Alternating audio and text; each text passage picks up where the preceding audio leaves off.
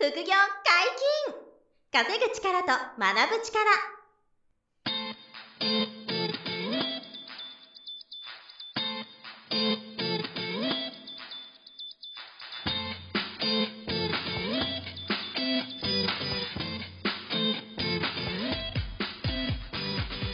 この番組は稼げるようになりたいを叶える副業アカデミーの提供でお送りいたします。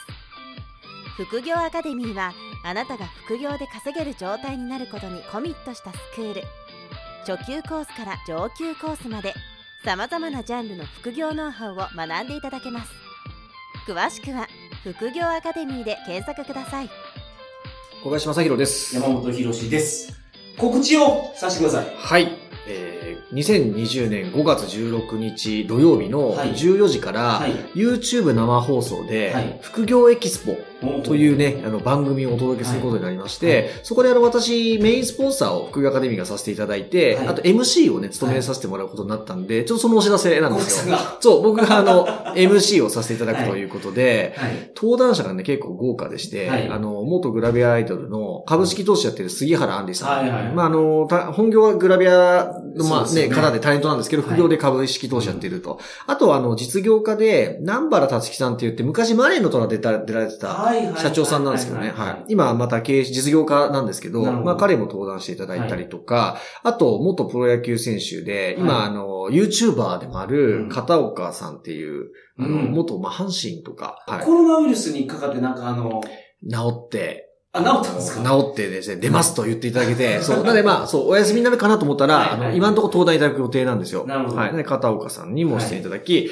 あとはですね、あの、CR25 っていう、あの、うん。若者向けの人気のサイトがあるんですけど、で、僕もそこによく副業ネタで記事出してもらうんですけど、あそこの編集長の渡辺正樹さんという方がいて、あの、すごい最近ビュンビュン伸びてる、まあ、有名な方で、まあその渡辺さんにも、えーちょっと登場していただくと、はい。ご出演いただけることになり、うん。で、さらに、まあ、鳥というかね、メインで、あの、カジサック、YouTuber の、はい。あの、キングコングのカジワラさんですね。はい。カジサックさんがなんと出てくれるっていうことで、うん超豪華なこの5名のゲストをお迎えする生放送 YouTube ライブが5月16日14時から、えー放送になりまして、生放送で何時間やるんですか？えっ、と、3時間ぐらい予定しているので、い。そう、長い、この豪華メンバーに僕がなぜか MC をさせていただくっていう光栄なんですけど、で、でも僕だけじゃちょっとね、あの、心もとないっていうか、はい。もう一人なんと、あの、純一ダビッドソンさんっていう、はいはい本田圭佑さんのモノマネする、彼が一緒に MC やってくれることになって、そう、めちゃめちゃまあタレントさんが横にいると。そうなんです。ありがたいなということで。なんで、あの、ジュージ・ダビッドさんがメインで多分お話してもらいながら、僕もこう、スポンサーとしてペラペラ喋らせてもらって、はいはい。というような感じで、あの、この副業エキスポをお届けするんで。で、あの、YouTube でぜあの、皆さん無料でご覧いただけるんで、あの、ぜひ、あの、ご覧いただきたいなと思ってて、はまあ、ちょうど今、あの、自粛ムードというかね、ご自宅にいる方多いと思うんで、はいはい5月16の土曜日、14時から、もしお時間ある方は、えー YouTube 見ていただきたいんですけど、はいあの、副業エキスポ、うん EXPO で副業エキスポなんですけど、はいこれ検索していただくと、もう公式ホームページがあるので、ぜひそちらチェックいただきたいなと思います。漢字の副業に、はいアルファベットの EXPO。はい、そうです。なるほど。で、検索してもらえたらホームページ出るんで、はい。ぜひそこから、あの、視聴予約も、あの、入れといてもらえると、お知らせが飛ぶようになってるんで、あーいいですねはい。よければ、はいはい。あの、見生放送ではい無料で見られるんでね、はい、ご覧いただきたいなと思います。まあ、タイトル通り、副業に関することをいろいろ。そうです。皆さんがいろんな、あの、副業とかマネタイズビジネスされてるんで、うんその辺について、こう、いろいろ聞いていっちゃうという話になりますんで、は。はいい。だからぜひ、えあの、ご期待いただきたいですし、ご覧いただきたいなと思います。よろしくお願いします。はい、よろしくお願いします。こんにちは、小林正宏です。山本博史です。よろしくお願いしはい、ます。よろしくお願いします。本日も二人でお送りしますが、今日はどんなテーマですか？はい。今日は、はい。言わなくても大丈夫だろううん。という考えは危険ですと。おー、なるほど。言葉を尽くしましょうという話をはいはいはい。ちょっとしたいなと。思います。なるほど。で、これは、あの、前からずっと考えてたことで、はいあの初めてね、この話をするんですけど、はい。人って、こう、一般的にはね、はい通常は、なるべくこう、なんてね、言わないでおこうとはい。するんですよ。その、いいことを、まあ言わなくても伝わってるかなってうん。思うし、逆に言いづらいことは、あの、相手を傷つけるとか、うん空気がギクシャクするからうん、言わないでおこうと。いいことも悪いことも意外と言葉にできないかなと思ってうるんですね。ん。なるほど。で、まずその、いいことうん。は、あの、言えばいいんですけど、まあ恥ずかしさがあったり、うん言わなくても通じてるだろうっていう多分気持ちがあるから、言わないんですけど。なるほど。だからそれって、人はっていうか、日本人はっていう感覚ですそう、日本人人は特特ににそういう、そう、言葉をあまり多く語らないみたいな。はい。まあそれがなんていうんですか、粋、粋だとか、うん。あの、うんまあ、なんわびさびじゃないですけど、みたいな意味もあるかもしれないですよね。かはいはいはいはいっこいいとか。うんでも、あの、僕はなるべくこれ言葉にした方がいいなと思ってて、まあ、例えばうちの会社のことで言ったら、はい。あの、スタッフのみんなとこう面談とかすることがありますけど、そういう時に、えーよくあるパターンだと、うんあの、すごいやってくれていることがいっぱいあるし、はい助かってて、はい。感謝するよとか、はいすごい成長したねっていうふうに思ってるんですけど、うんあまりそういうことを言葉にせずに、はい。えーじゃあ今期の振り返りしてみてとか言ってうん振り返ってもらって、じゃあ来期どういう目標にしよっかとか、はい。いう、こう次の目標設定とか、あの、トゥードゥの整理とかはするんですけど、はい。あの、よく頑張ってくれて助かってるよ、みたいな、うんありがとう、みたいなことはあまり言わない。はい。っていうのがよくありがちだと思って、うんまあ少なくとも僕がサラリーマン時代は、上司はそんな感じだったんですよ。はい。ですけど、結構僕は、あの、こういうことしてくれて本当助かってるよとか、うん。あの、誰々さんがいてくれて変わったとか、うん。あの、大きく、こう、あの、組織も、風が、こう、新しい風が吹いたみたいな話とか、はい。結構ね、こう、恥ずかしいみたいなこともうん意外と言うんですよね。なるほど。その言わずもがなのことであっても、そうなんです。ちゃんと感謝の気持ちを言葉にして言葉にすると、その、うんもう皆まで言わせるなよじゃなくて、はい。言うんですよ。はい。なるべく、まあ全部言えてないかもしれないですけど、なるべく言うようにしてるんですね。はい特に感謝とか、んあの、褒めるとか、なるほど。っていうのを直接、あの、恥ずかしさを捨てて言うみたいな。はい。で、これがやっぱり、すごく相手に伝わるなと。はい。言葉にして言ってもらった方が、やっぱり、あ、あの、なんですか、こう、あ褒めてくれたとか、はいあ自分がやってることを見てくれてんだとか、うんそういうふうに人って感じると思うので、はい。意外とちゃんと言い切っちゃった方がいいかなとうん。いうのが一つ、あの、はいい、い意味ではそうそういう意味ですね。はい言った方がいい。で、逆に、こっちの方が多いかもしれないですけど、あの、ネガティブなこととか、うん。良くないことを、えっ、と、言いづらい。うん、そうですよね。これは多いですよね。はいこれ言ったらギクシャクするなとか、うん傷つけるなって思うと、言わないでおこう。はい。ね、いう話もすごく多くて、まあこれはちょっとうちの、あの、奥さんの妻の話をちょっと一個しようと思うんですけど、はい。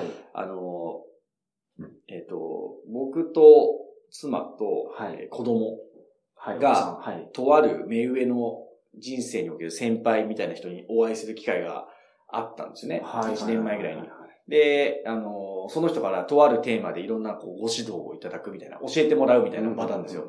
で、僕がその方から教えてもらうときはまあいいんですけど、うんその方がうちの妻に話しかけるときはい。に、その人がもちろん妻にこう、あの、話すんで目を見て話すじゃないですか。うんその時にその人が、あの、まあすごいこう、なんていうんですかね、まあ格上って言ったらおかしいですけど、はい。まあその、年上だし、うんある成果を出している人なんですよね。うん、で、こう偉大な方なんで、ちょっとそのプレッシャーを感じるんだと思うんですけど、はい。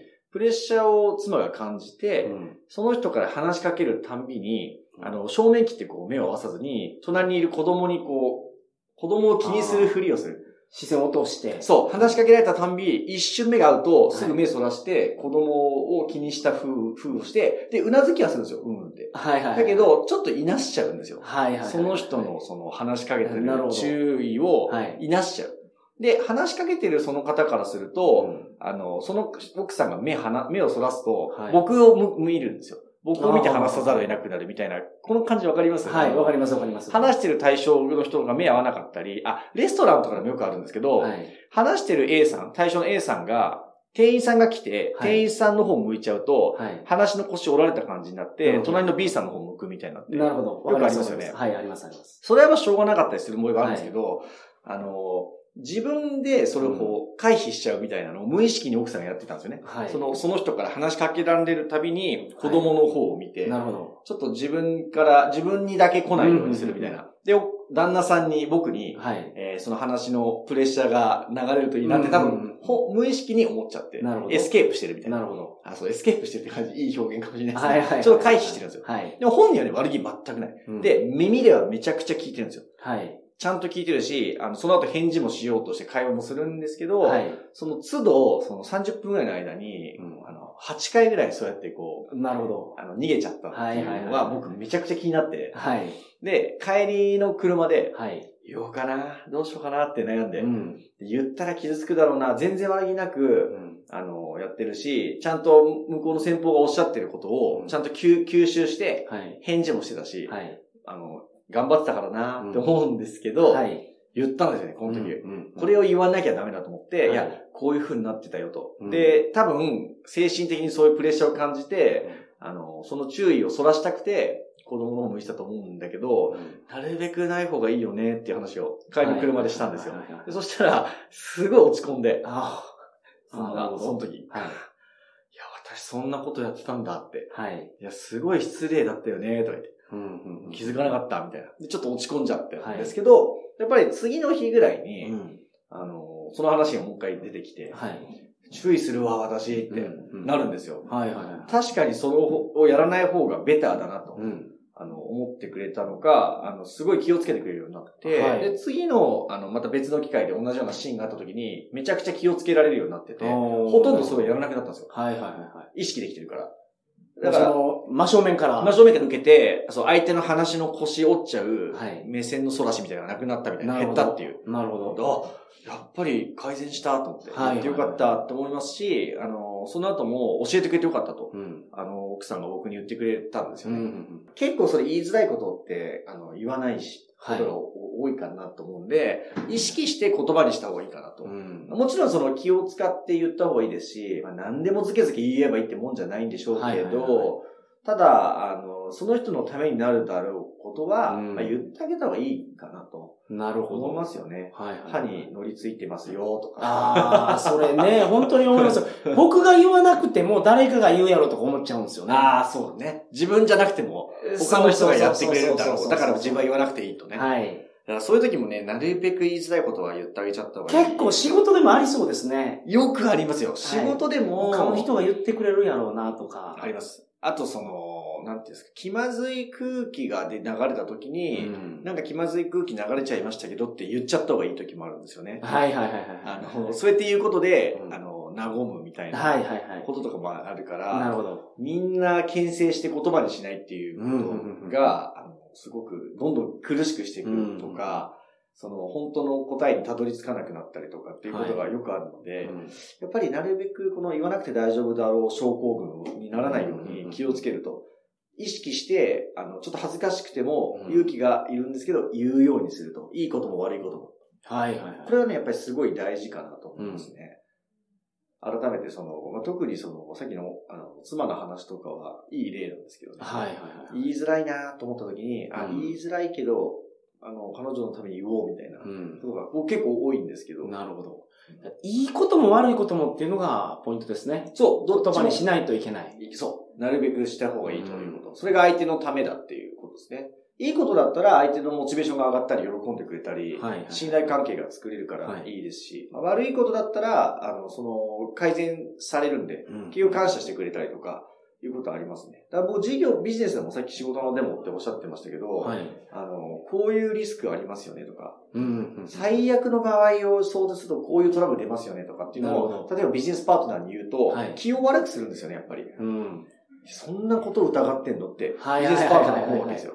だから、気、気まずいから言わないっていうパターンってよくあると思うんですけど、うんはい僕その時もなるべく言うんですよ。はすごいこれ不愉快に感じられるかもわかんないんですけど、はい。最悪こういうことになると、お客さんにこういう不安が出ますよね、みたいな。うん。その時の対策まで考えておいた方がいいんじゃないですかね、とはいはい言うはいはい。言うんですよ。うんそうするとその時ギクシャクっていうか、はいはいはいはい。何クソって思われたりするのもよくありますけどね。はい。でもそれを恐れずに言うから、うその最悪のシナリオに備えられるん。なるほど。んですよ。だから自信が持てるってはいいうことですよね。それがまあ、大丈夫だろうみたいな。言わなくても大丈夫かな、なんとかなるかなとかって言って、言葉にしないと、本当にそれが起こっちゃった時に、あの、はい致命傷になったりするから、なるほど。すごい気をつけてるんですよね、そのやつはいはいはいはいはい。で、意外と皆さんができてないんだろうなって思ってて、うん。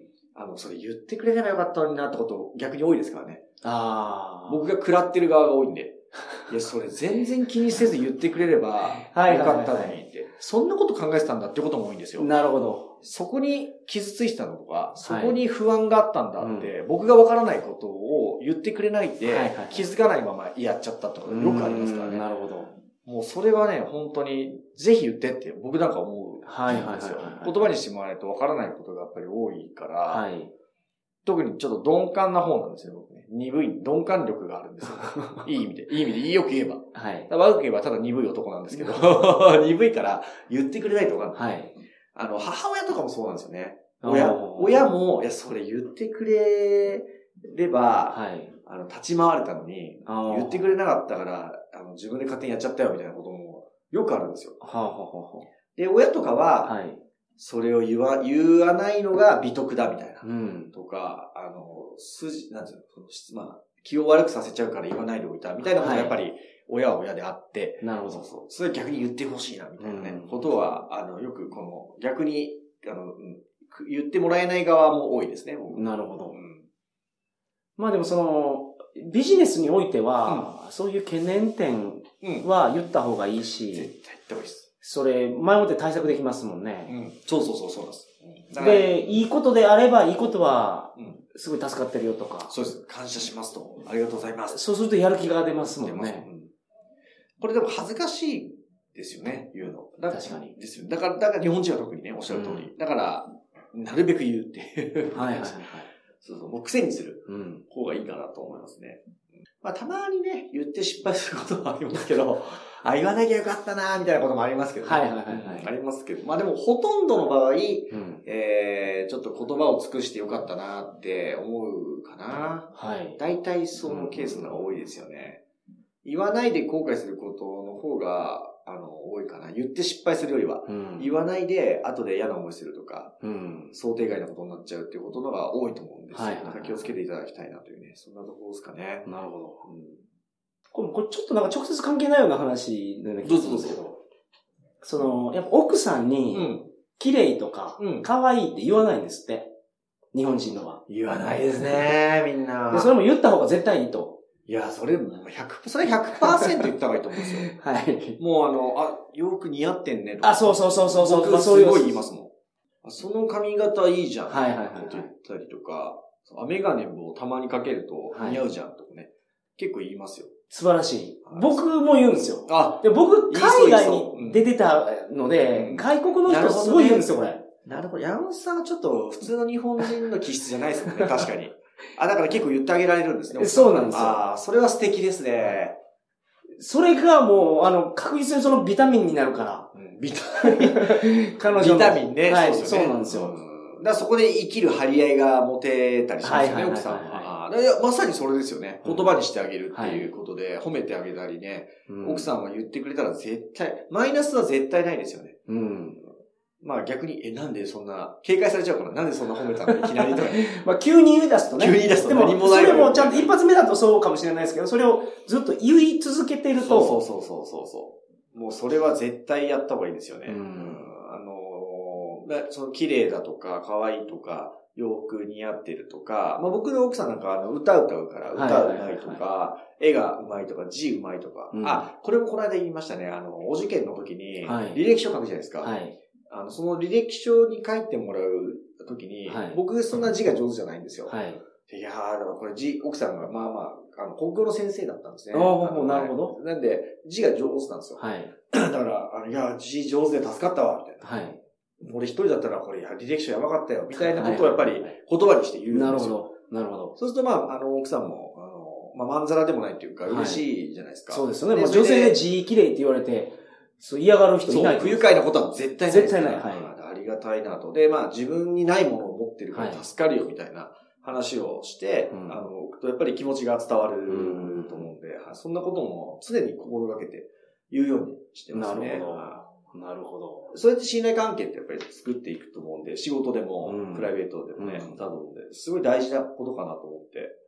結構年上の方で、はい。その奥さんを、うんその別に綺麗とも可愛いとも思ってないけど、ちょっと言ってみようと思って、言ったらしいんですよ。はい、はい。可愛いよとうん。そしたらニコッとしてきて、うんその顔を見たときに、あ、気も可愛いなって思った そっから、何それ？そっから、あの、可愛いって言えるようになったっていう と。かっこ希望、かっこ閉じかわいいっていう。かっこ希望、かっこ閉じかわいいですね、それ。かわいいって言ったこれちょっとすいません。全然違う話ですけど。いやー、面白いですね、それは。最後に変な話をすいませんでした。はい。副業解禁、稼ぐ力と学ぶ力、そろそろお別れの時間です。お相手は、小林正宏と。山本博史でした。さよなら。さよなら。